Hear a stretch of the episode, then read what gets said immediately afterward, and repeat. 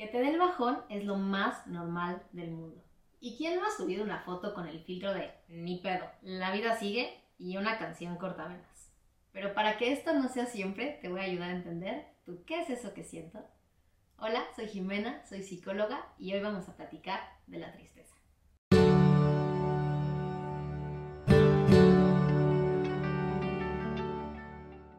La tristeza creo que todas las personas somos muy familiares con esta emoción.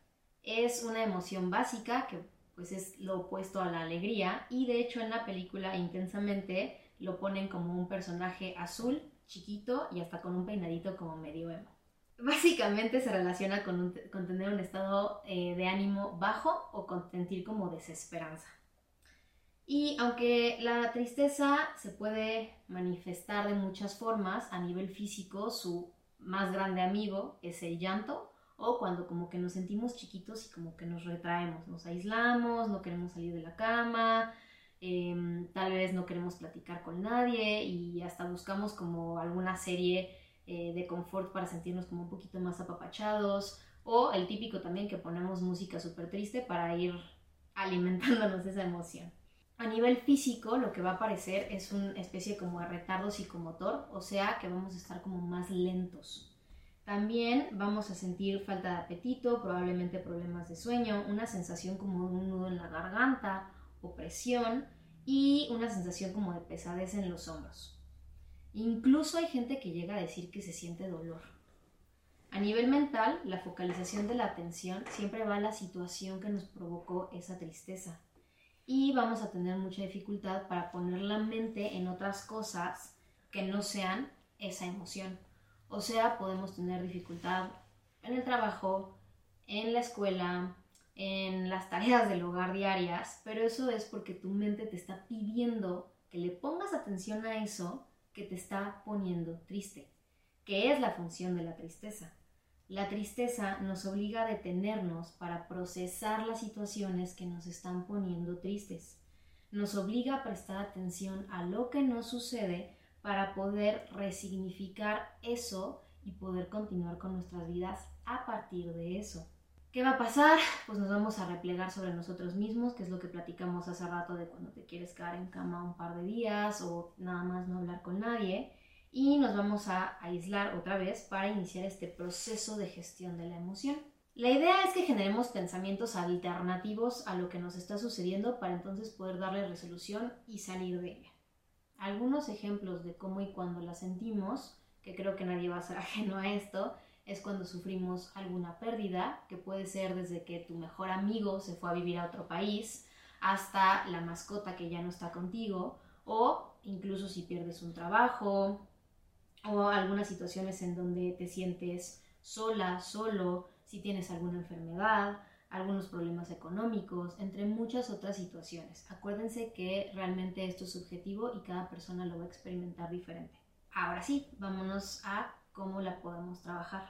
Lo primero y lo más importante que tienes que hacer es permitirte reconocerla. Tenemos que entender y asimilar la pérdida, siempre para ayudarnos un poquito, lo, que podemos hacer es detenernos un ratito y atender como esa primera necesidad. Yo siempre le platico a pacientes como de, a ver, si te sientes triste, ¿qué es lo primero que crees que necesitan? Necesito echarme a la cama y llorar. Pues échate a la cama y llora. Eso te va a permitir tener un poquito de claridad mental sobre lo que está sucediendo. Entonces, asimilarla, tomar acción, hacerte caso sobre lo que tu cuerpo te está pidiendo en ese momento y una vez que ya hayas como desahogado todo eso, pues a través del llanto o de lo que tú consideres mejor, también escribir funciona mucho, entonces ya eh, lo siguiente que seguiría sería generar estos pensamientos alternativos. Esto lo puedes hacer platicándolo con alguien y entonces empezando a llevar como las acciones necesarias para empezar a salir de esa tristeza y poder resignificar esta situación. ¿Qué recomendamos mucho? Llorar Llorar es bueno, llorar nos ayuda a liberar endorfinas que permiten sentirnos mejor después de hacer esto. También llorar te va a permitir sentir una sensación de liberación y va a reactivar tu cuerpo. Otra cosa que podemos hacer es escribir. Podemos como hackear también a nuestro cuerpo haciendo ciertas cosas que nos ayuden a cambiar la química de este. O sea, vamos a tomar un poco de sol para liberar un poco de dopamina, podemos comer eh, cosas que nos hagan sentir bien, podemos escuchar música alegre para que eso también ayude a levantar nuestro estado de ánimo, podemos ir a platicar con alguna amiga, algún amigo sobre temas alternativos que nos permitan también como que salir de este estado un ratito. Y finalmente, pues lo más importante siempre es atender tu emoción. Ahora, nada más una cuestión muy importante. Si te vas a dar el chance de echarte un ratito a llorar y de quedarte en cama una tarde completa porque te estás sintiendo muy triste, lo más importante es que sepas en dónde empieza y termina la línea de lo sano con eso, ¿no? Entonces, básicamente aquí lo que necesitas hacer es atender la emoción como de primera, que es ese ratito que puede ser, obviamente depende de la situación y ahí también lo que yo te recomendaría es platicar con alguna persona profesional en la salud. Pero em, dependiendo del grado de la situación que te esté dando la, o sea, que te haya detonado la tristeza, pues, porque no es lo mismo estar triste porque tu jefe te regañó en el trabajo que estar experimentando un duelo. Entonces, obviamente los procesos psicológicos van a ser un poquito más largos o más cortos. Si estamos cayendo ya en un proceso que ya no es saludable, va a haber ciertas señales como que vamos a estar desatendiendo nuestras necesidades básicas. No es lo mismo que un domingo no te bañes porque estás de bajón a que lleves tres días diciendo no me puedo levantar de la cama.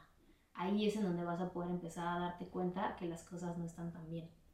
Entonces, básicamente aquí es no le tengas miedo a llorar y echarte un día en la cama, eso en realidad es sano, no va a pasar nada pero nada más mucho ojo en si estás empezando a desatenderte a nivel personal.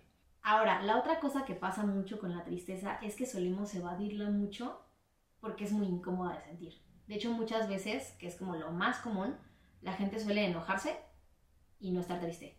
Por ahí se dice que un gran enojo en realidad esconde una gran tristeza. ¿Qué pasa aquí? El cuerpo habla. Tarde o temprano vas a tener letargia, te vas a sentir súper cansada, súper cansado, vas a ir caminando por la vida con un nudo en la garganta y en algún momento eso va a tener que salir de algún lado. Eh, a mí me ha pasado ver pacientes que llevan mucho tiempo sin permitirse llorar y de repente cuando les das el clavo es un mar de lágrimas.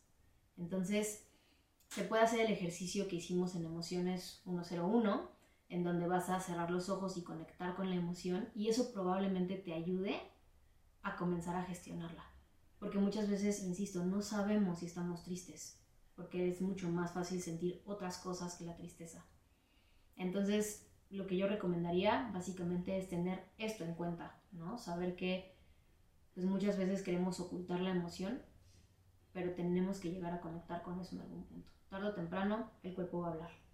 Y vamos a recordar que para sentirnos mejor necesitamos saber qué sentimos. Entonces, si quieres más contenido que te ayude, Síguenos en nuestras redes sociales como una pausa y también si quieres puedes dejarnos un comentario diciéndonos de qué otras cosas quieres que hablemos. Recuerda que este es tu espacio, te mando un cálido abrazo y nos vemos la siguiente semana.